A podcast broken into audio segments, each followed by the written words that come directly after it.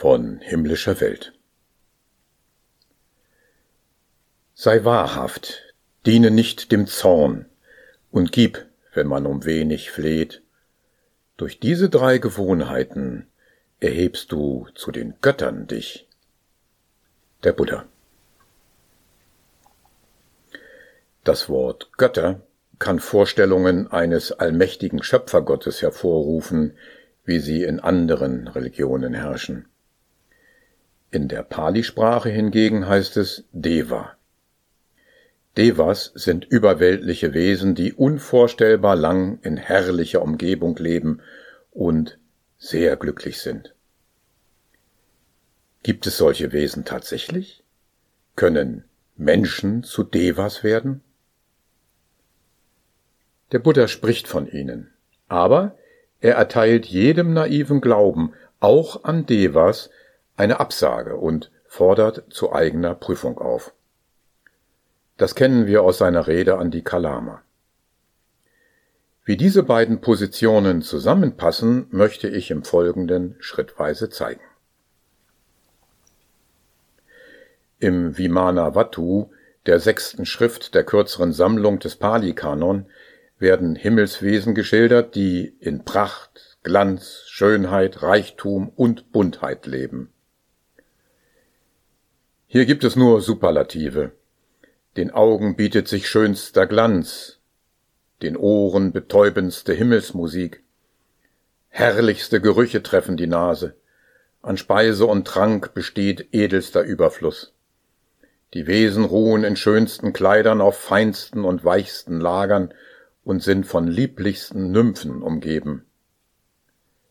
Alles, was die fünf Sinne begehren können, wird in höchster Form erfüllt. Diese Wesen leben in himmlischer Welt, Vimana. Vimana bedeutet ausgemessenes oder angemessenes im Sinne einer Wohnstätte. Sie kann die Form eines Schlosses, einer Luxusvilla, eines Palastes oder eines Landgutes haben und von Parks und Lotusteichen umgeben sein. Die Schilderungen zeigen aufs höchste gesteigerte Qualitäten irdischen Daseins. Wie könnten sich Menschen sonst eine Vorstellung von ihnen machen? Ob wir nun an solche Wesen in Vimanas glauben oder sie für Fantasiegebilde halten, eins steht fest. Mit unserem irdischen Standpunkt haben wir in jedem Fall eine Froschperspektive auf himmlische Welt. Gläubig oder nicht, der Ausblick ist beschränkt. Und dennoch gilt, Einblicke in die Qualitäten himmlischer Welt sind für irdische Menschen möglich. Himmlische Qualitäten im Diesseits. Im Außen erleben wir immer nur die irdische Welt, die keine direkte Erkenntnis von Himmelswelten zulässt. Aber es gibt auch ein inneres Erleben. Der ehrliche, sanftmütige und freigiebige Mensch lebt in einem sehr viel helleren Klima als der verlogene, wütende und geizige. Der Gebefreudige hat ja Freude am Geben und empfindet Glück beim Loslassen. Tugendhafter Lebenswandel mündet in ein Gefühl der Reuelosigkeit, der Freiheit von inneren Vorwürfen. Bereits in der Podcast-Folge von der Tugend hatten wir gehört, dass aufsteigende Erlebnisqualitäten in der Meditation mit Reuelosigkeit beginnen. Mit ihr betritt der Lehrnachfolger die unterste Sprosse einer Himmelsleiter schon im Diesseits. Das Klima wird im Aufstieg immer heller, wärmer und Glücksempfinden breitet sich aus. Der Buddha sagt, viel besser und erlesener als die menschlichen Sinnendinge sind die himmlischen Sinnendinge. Und dann empfiehlt er, das Herz über die menschlichen Sinnendinge zu erheben und es auf sechs ansteigende Bereiche von Himmelswesen zu richten. Sie werden durch sechs Götterarten repräsentiert, die sich in Lebensdauer, Schönheit und Glück unterscheiden. Ein Zustand noch oberhalb dieser Ebenen kann zum Beispiel in der Meditation der liebenden Güte erreicht werden. Es ist das Erleben der Alleinheit, in der es keinen Unterschied mehr zwischen einem Ich und einem anderen Wesen gibt. Diese Sphäre wird durch das hohe Himmelswesen Brahma repräsentiert. Darum heißt es im Metasutta von einem Meditierenden, der bis dahin gelangt, Brahmisch weilen nennt man das in dieser Welt. Also auch in der irdischen Welt gibt es überweltliches Erleben, so wie dort, wo Brahma wohnt. In seine Sphäre gehören außerdem mitfühlendes Erbarmen, Mitfreude sowie erhabener Gleichmut. Gibt es himmlisches Erleben auch außerhalb der Meditation und jenseits der materiellen Welt? Der Buddha hat hier eine klare Antwort.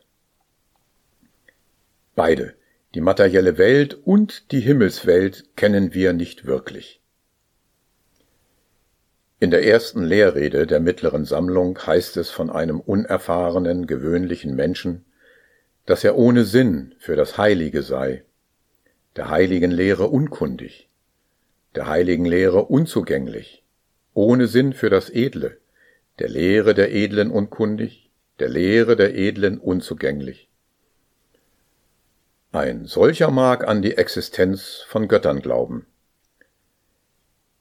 er nimmt die Götter als Götter, und hat er die Götter als Götter genommen, so denkt er Götter, denkt an die Götter, denkt über die Götter, denkt, mein sind die Götter und freut sich der Götter. Und warum? Weil er sie nicht kennt, sage ich. Der Buddha sagt also einerseits, dass es Götter gibt, andererseits aber auch, dass der gewöhnliche Mensch sie nicht kennt, eine naive Vorstellung von ihnen hat. Das, was er von den Erzählungen über himmlische Welt versteht, deutet er mit seiner irdischen Erfahrung. Dies gilt auch für einen Kritiker, der die Existenz von Himmelswesen ablehnt. Er wendet sich gegen eine Vorstellung, die nichts mit den Himmelswesen zu tun hat, von denen der Buddha spricht. Das Bild, das der gewöhnliche Mensch von Himmelswelten hat, ist wahnhaft. Gleiches gilt für die materielle Welt. Der Buddha sagt, er nimmt die Erde als Erde, und hat er die Erde als Erde genommen, so denkt er Erde, denkt an die Erde, denkt über die Erde, denkt mein ist die Erde und freut sich der Erde. Und warum? Weil er sie nicht kennt, sage ich. Und dann folgen gleichlautende Aussagen über das Wasser, das Feuer, die Luft und die Natur. Aber können wir denn heute noch sagen, dass wir die Natur nicht kennen angesichts der Naturwissenschaften? Wir können den Buddha so verstehen, dass wir nicht begreifen, wie das Erleben von äußerer Welt überhaupt zustande kommt. Auch die Naturwissenschaften haben bis heute keine unumstrittene Erklärung für das Entstehen von Bewusstsein. Spätere Podcast-Folgen werden hierzu die Erklärungen des Buddha bringen. Himmelswesen, Wiedergeburt in himmlischer Welt und auch die materielle Welt, sie alle bestehen im Wahn. Dies gilt es zu erkennen. Darum heißt es im Dhammapada, ein Tor, der seine Torheit merkt, wahrhaftig weise heißt man ihn. Ein Tor, der sich ein Weiser dünkt, wahrhaftig der wird Tor genannt. Töricht wäre es also, Mythen von Himmelswesen zu studieren und blind zu glauben. Ebenso töricht wäre es, sie voreilig zu bestreiten. Der Lehrnachfolger kann Himmelswesen als Wegweiser in eine andere Wirklichkeit begreifen und ihnen folgen. Der Weg führt nicht nach außen, sondern ins eigene Innere und ins Helle. Auf dem Trainingsweg des Buddha ist allerdings noch mehr zu tun. Training.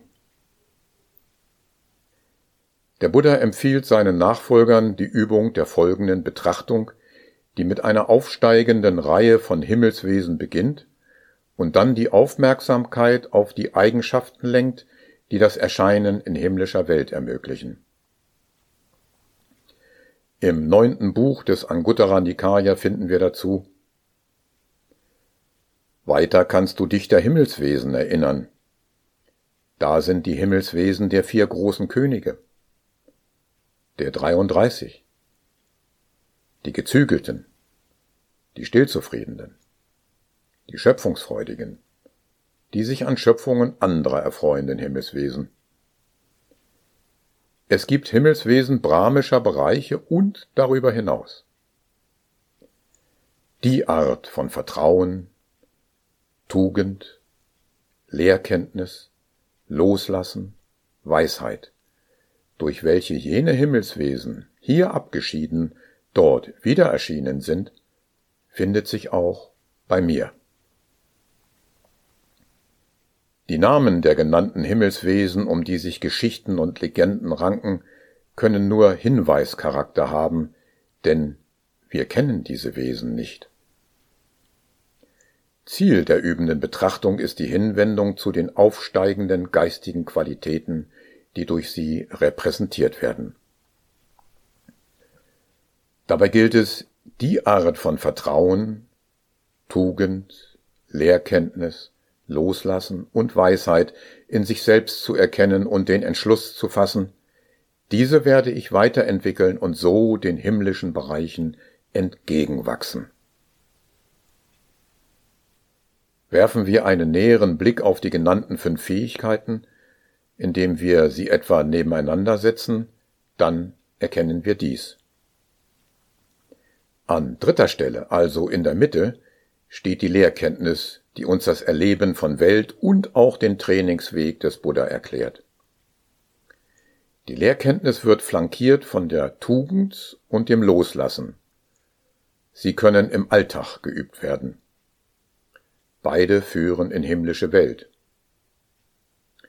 Diese drei Begriffe Lehrkenntnis, Tugend und Loslassen sind eingerahmt vom Vertrauen und von der Weisheit. Das Vertrauen ist die Voraussetzung dafür, dass sich der Nachfolger überhaupt der Lehre und einer Himmelsleiter zuwendet. Die Weisheit bietet das notwendige Gegengewicht. Sie liefert die Erkenntnis, es kann alles auch ganz anders sein. Darum erinnert sie an die Aufforderung des Buddha, komm und sieh selbst. Dies selber sehen geschieht wie nach dem Aufstieg auf den Gipfel eines Berges, von dem aus eine ganz andere Sicht herrscht als am Nebel verschleierten Fuße. Der Nachfolger, der noch im Flachland steht, kann die Lehre des Buddha über das Erscheinen in himmlischer Welt als Ernte aus dem irdischen Leben annehmen. Er sollte sich aber klar sein, dass er dies aus Vertrauen tut und noch keine Erkenntnis dazu hat. Ist sein Vertrauen in solche Aussagen allerdings gering, so kann er sich für beide Möglichkeiten offen halten. Auch er hat ja keine eigene Erkenntnis dazu. Legt er sich dennoch fest, so ist dies das Ergebnis einer Entscheidung, die der Neigung zu einer Ansicht folgt. Der Buddha empfiehlt den Gedanken, Gibt es eine andere Welt und gibt es eine Frucht, ein Ergebnis guter und schlechter Taten, so ist es möglich, dass ich beim Zerfall des Körpers nach dem Tode auf glücklicher Daseinsfährte erscheine in himmlischer Welt. Für Zweifler fügt er hinzu, gibt es aber keine andere Welt und keine Frucht, kein Ergebnis guter oder schlechter Taten, so lebe ich eben hier in dieser Welt ein leidloses, glückliches Leben, frei von Hass und Übelwollen. Ein ehrliches, sanftmütiges und freigebiges Verhalten zahlt sich nicht nur in himmlischer, sondern auch schon in dieser Welt aus. Himmlische Welt ist nicht das Ziel des buddhistischen Trainingswegs.